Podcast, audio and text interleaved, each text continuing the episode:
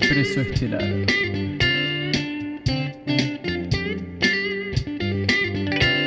Con ustedes, este es el asistente semanal.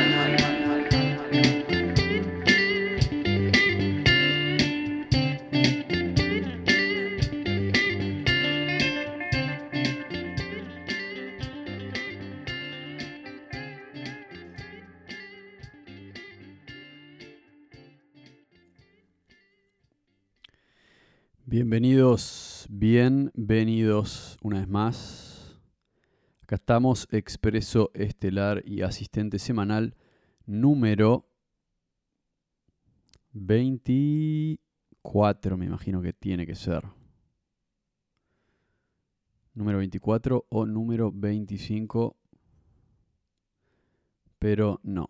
Este es el asistente semanal número 24. Y, mm, y en la semana de hoy voy a estar introduciendo la semana número 25. Y, y al mismo tiempo cerrando la semana número 24 para aquellos que estuvieron sintonizando. Entonces, em, ¿qué les puedo decir? ¿Cómo estuvo esta semana 24? ¿Qué tuvimos en la cocina? ¿Qué, qué estuvimos viendo? Bueno, principalmente en Comando Águila Lunar, para ustedes que se lo perdieron, estuvimos hablando del paso a... Bueno, iba a decir el paso a la presidencia, pero no es una presidencia realmente. La elección de la primer ministro o ministra, no sé muy bien cómo se dice todavía, la primer ministra italiana Meloni, Giorgia Meloni, me parece que se, pronuncia así, eh, una, una miembro, ya no sé ni si cómo se habla hoy en día, em, yo creo que, que tendría que decir un miembro, una integrante de lo que sería un partido de derecha, que obviamente para, para los medios masivos de contaminación es ultraderecha, ¿no? Es básicamente fascismo. Es valores conservadores, es anti-inmigración, anti-tolerancia, anti-LBGT, anti-inclusión, ¿no? Esa es la ultraderecha hoy en día. Hoy decir basta, hoy decir no quiero que me invadan, hoy decir creo que ya estamos eh, listos con el tema de la inmigración. Hoy decir eso es estar en contra de... eh, decir eso es ser de ultraderecha. Eso, eso es lo que es la ultraderecha. Eso es lo que es la ultraderecha, básicamente. Estar a favor de la libertad de expresión es ser de ultraderecha. E- Eso es, básicamente. Así que si no escucharon ese capítulo, vayan a, a ese lugar. Vayan a ese lugar. Vayan a Comando Águila Lunar número 24. Y vayan a escuchar lo que yo digo con respecto a eso. Porque van a ver que, que están pasando cosas muy interesantes. Están, a medida que, que la derecha asciende al poder, en todo el mundo, va a pasar en todo el mundo, porque en todo el mundo la gente se está cansando de esta nueva filosofía, de esta nueva cultura invasiva del globalismo, del liberalismo falso, que está en contra de la libertad de expresión, que está en contra de la libertad de elección, que en realidad está en contra de la diversidad, pretendiendo ser eh, la especie de el guardián que, que, que cuida a todo el mundo, pretendiendo ser algo que no es.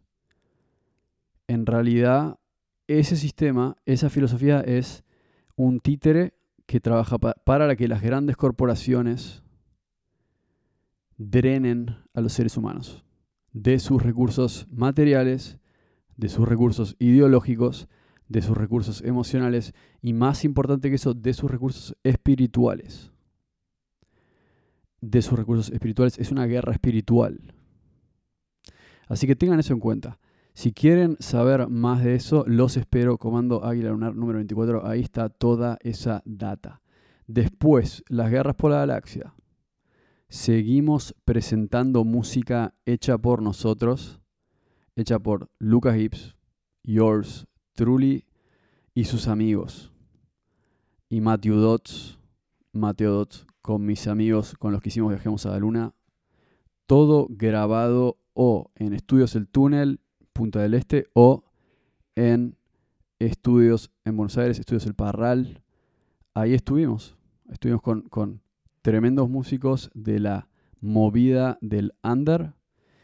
Y, y, en este capítulo, en el otro capítulo había entrevistado a Mateo Dots, en este no entrevisté a nadie, pero hablé del ritual de la música, de la música como ritual, que es básicamente el, lo que sería el, plato fuerte de las guerras por la galaxia. Es mostrar música que vino acá, que tiene su lugar en, en, alcanzar que, la liberación de la gente.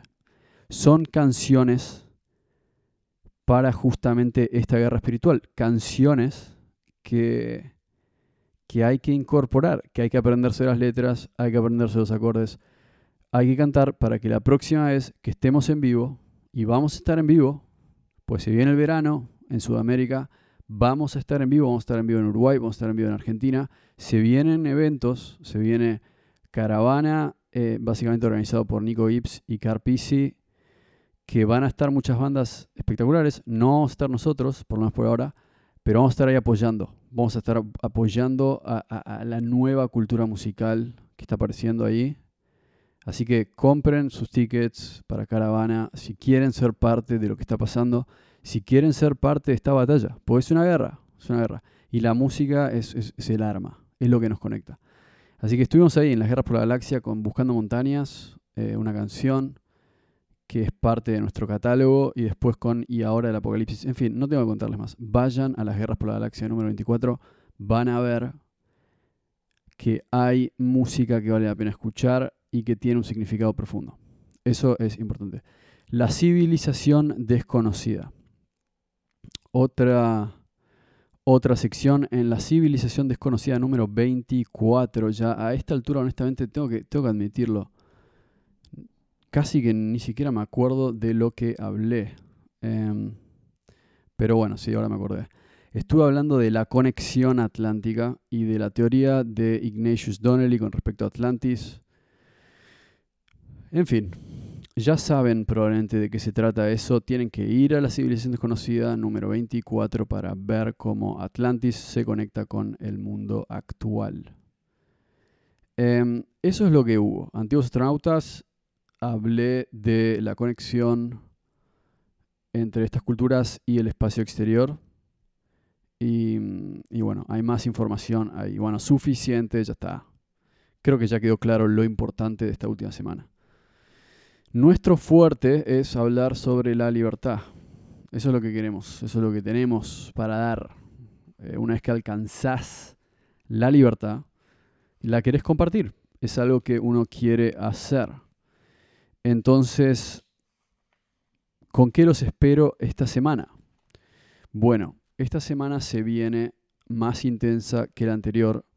La semana número 25. El 5 es un número especial está relacionado con Venus, está relacionado con, los mayas, está relacionado con, muchas cosas. Em, ¿Por qué está relacionado con Venus? Básicamente porque hay cinco días al año que Venus no se ve. Está relacionado con los mayas porque en el calendario maya hay cinco días del calendario que son los cinco días que están agregados para que los dos calendarios, en fin, es toda una historia el tema con el calendario maya, pero el punto es que hay dos calendarios mayas.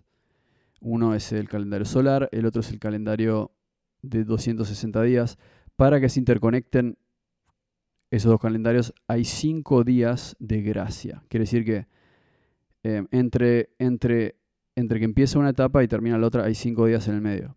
Em, y ahora lo voy a explicar, es justamente la idea de, es justamente la idea del capítulo de hoy, del asistente de hoy. Pero Eh, semana número 25, se viene con todo, comando Águila Lunar. Obviamente vamos a hablar de un montón de cosas relacionadas con lo mismo de siempre. Básicamente hay un montón de data. Eh, hay demasiada data, no lo puedo resumir ahora. Y vamos a estar de vuelta. Guerras por la Galaxia, más música, vamos a ver, entrevistar a alguien. Civilización desconocida, bueno, más de lo mismo. La verdad que no tengo que explicarlo todo el tiempo. Entonces vamos directo a lo importante de este capítulo. Eh, asistente número 24, abriendo la semana número 25. Vamos a la página número 25, supongo, del libro. se llama La Zona Anulada. Y se llama El Día Fuera del Tiempo, La Zona Anulada o El Nulo. Y digo, el nulo es especial porque es justamente un espacio nulo anulado. La palabra null se usa, por ejemplo, en inglés se usa, por ejemplo, en el desierto de Nullarbor, en Australia, eh, hablando de una zona que separa dos civilizaciones, básicamente la costa este y la costa oeste. Y la zona anulada es esta zona del calendario maya, en este caso, el día fuera del tiempo. Como dije, hay algunos días entre que Venus se puede ver y no se puede ver. Son cinco, pero también hay un día que es el día fuera del tiempo. El día fuera del tiempo es ese día que se ha sido creado en el calendario maya para que los dos calendarios se interconecten y es un día que no hay nada para hacer, es un día que muchas veces se cree que es el día fuera del tiempo. ¿Qué quiere decir eso? Para mí eso es una metáfora. Em, la zona anulada es el día fuera del tiempo y el día fuera del tiempo es ese momento entre el final y el principio es el momento entre el final y el principio. Y la pregunta acá es, si la pregunta es, ¿qué pasa? Bueno, perdón, voy a ir un poco atrás. Entonces, volviendo al día fuera del tiempo, es un espacio sin tiempo, su único destino siendo ser el espacio entre el fin y el principio. El principio es el despertar de la conciencia y el fin es el final de los tiempos. Si la pregunta es ¿qué pasa después del fin de los tiempos? La respuesta sería el despertar de la conciencia. Ahora, la próxima pregunta sería, ¿y para qué sirve este espacio nulo? El, o, también se puede denominar null. El null está ahí para volver a activar el tiempo nuevo. Es un espacio sublime previo al despertar de la conciencia. Lo que ocurre es que una vez que la conciencia despierta, la sincronicidad ya empieza a funcionar y uno está ligado al reloj biológico o universal. Y en el null no hay tiempo, no hay ni siquiera un tiempo natural. Y sin embargo, por algo está ahí. Para, la civilización desconocida, por ejemplo para los mayas, lo sublime del null, del espacio nulo, es que su esencia tiene que ver con rogar, pero no necesariamente rogar por la salvación, sino ajustar ciertos intereses y pautas, proyecciones mentales, preparándose para el ciclo que se viene. Entonces, todo eso suena como mambo jumbo, medio, medio, medio, medio confuso, pero es básicamente una metáfora y esto es lo que quiero decir con eso es. Existe un momento entre que termina el año y empieza el otro año, pero, pero, pero hay un momento que está entre esos dos momentos. Es ese momento, esa es la zona anulada, ese día fuera del tiempo. Y, en realidad tiene que ver con el hecho que, para que conecte un calendario, con, o sea, los mayas con esta idea de cómo, cómo vivir conectados con el tiempo universal, estaban obsesionados con el tiempo y también contaban eh, los años y contaban las décadas y contaban los siglos y contaban los milenios, porque sabían que cada tantos años, más o menos 5000, eh, pasa algo en el mundo que de vuelta empieza una nueva era. ¿no? Esa es, un poco la leyenda. Por eso todo el tema con 2012, toda esa idea de que 2012 era el fin del mundo, y la idea errónea de que 2012 no fue el fin del mundo. Yo creo que sí fue el fin del mundo, fue el principio de un nuevo mundo. La zona anulada es el día que ponían en el calendario, el día fuera del tiempo, para que un calendario pueda sincronizarse con el otro y siempre estén sincronizados.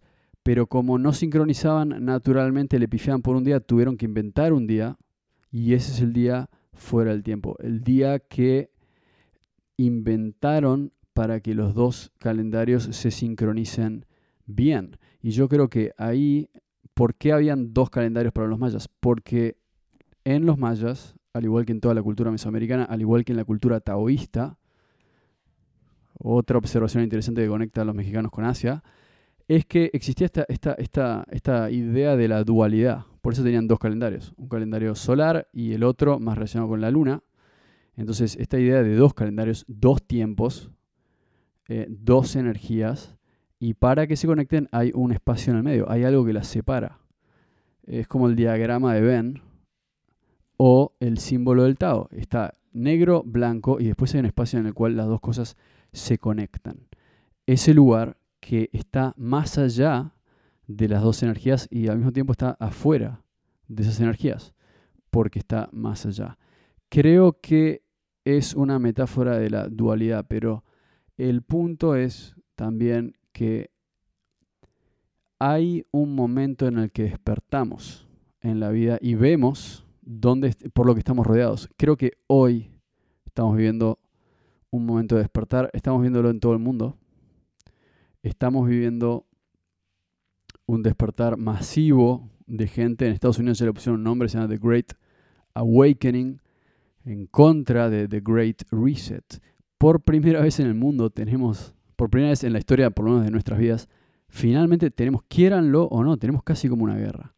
Y yo no voy a decir una guerra en armas porque no es una guerra en armas, es una guerra filosófica, es una guerra espiritual, es una guerra de comunicación, es una guerra de inteligencia, es una guerra de creencias.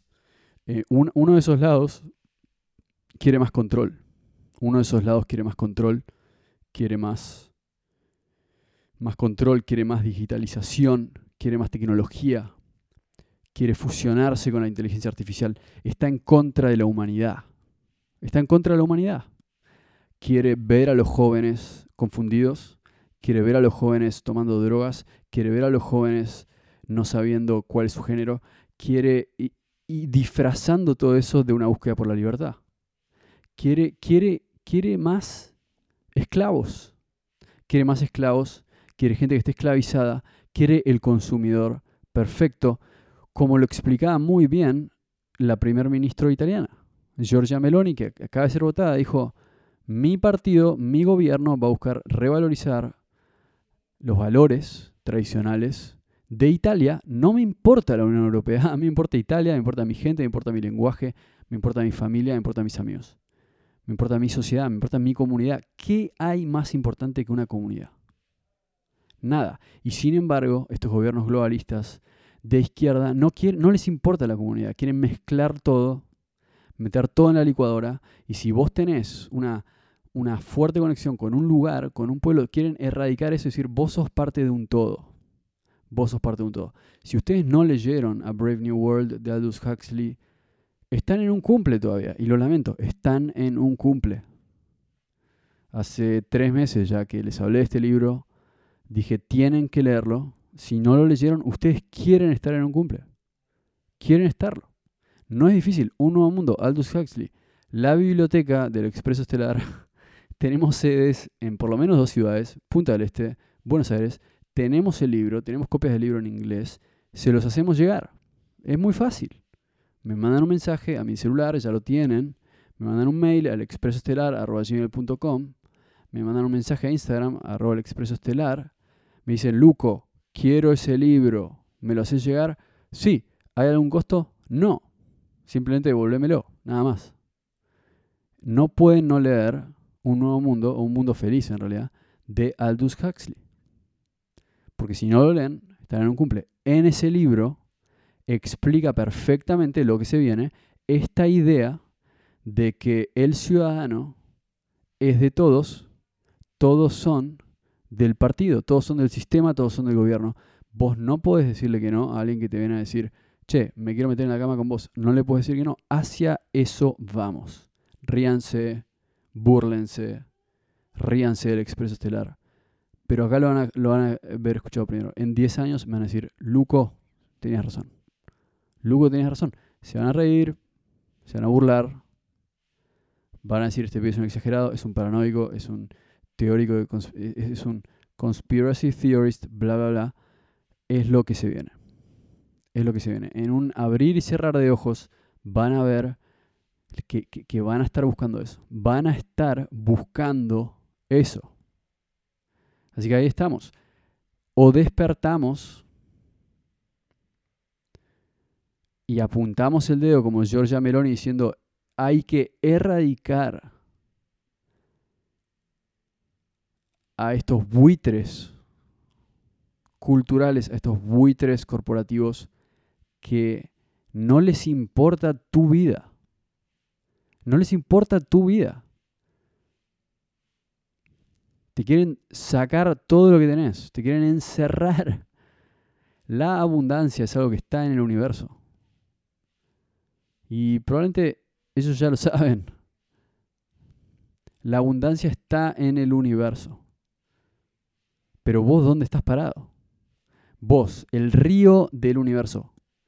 Este expreso estelar, este, este, este, este río de energía que viene de la Vía Láctea, ¿te da todo lo que querés? Pregúntatelo. ¿Te está dando todo lo que querés?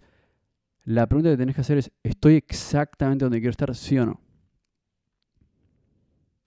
Si la respuesta es no, entonces pregúntate por qué. Y te vas a dar cuenta de que la gente que camina por la calle, de que la gente que habla por la tele, te están diciendo, vos no podés ser todo lo que podés ser. Vos no podés ser lo que querés. Vos sos un esclavo del sistema. Agradece que tenés tu posición ahí. Vos no podés tener más de lo que tenés hoy. Eso es lo que quieren que vos creas. Eso es lo que quieren que vos pienses. Eso es lo que quieren que vos le digas a los demás. Te quieren dormido, te quieren sumiso. Despertar implica darse cuenta de eso. Pero no podemos estar en el medio. Tenemos que tomar un partido. Tenemos que estar de un lado. Y acá estamos nosotros. Entonces, eso es lo que pasa. En un lugar tenemos el fin de los tiempos y en otro tenemos el despertar de la conciencia. Cuando despertás, te das cuenta de que el fin de los tiempos es realmente el momento en el que nos encontramos. Y no quiere decir, ah, no, pero ¿qué estás hablando? Apocalipsis zombie, todo el mundo se muere. No, estoy hablando de el fin de la civilización como la conocíamos. Todos los profetas hablan del apocalipsis. Por algo será. Yo creo que es porque despiertan y pueden ver el mundo que los rodea y dicen, es, casi como si se dan cuenta por qué están en este, en este momento preciso de la humanidad. Y yo creo que estamos llegando a la batalla final. Estamos llegando a la batalla final. Por eso el disco que voy a sacar se va a llamar La batalla final. Esta es la última batalla, gente.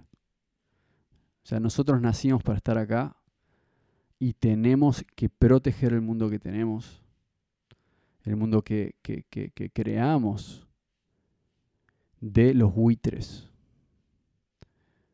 de los buitres, de la ideología nueva que se quiere meter en todos lados, quiere destruir el modelo familiar. Así que sí, es una semana picante, es la semana número 25.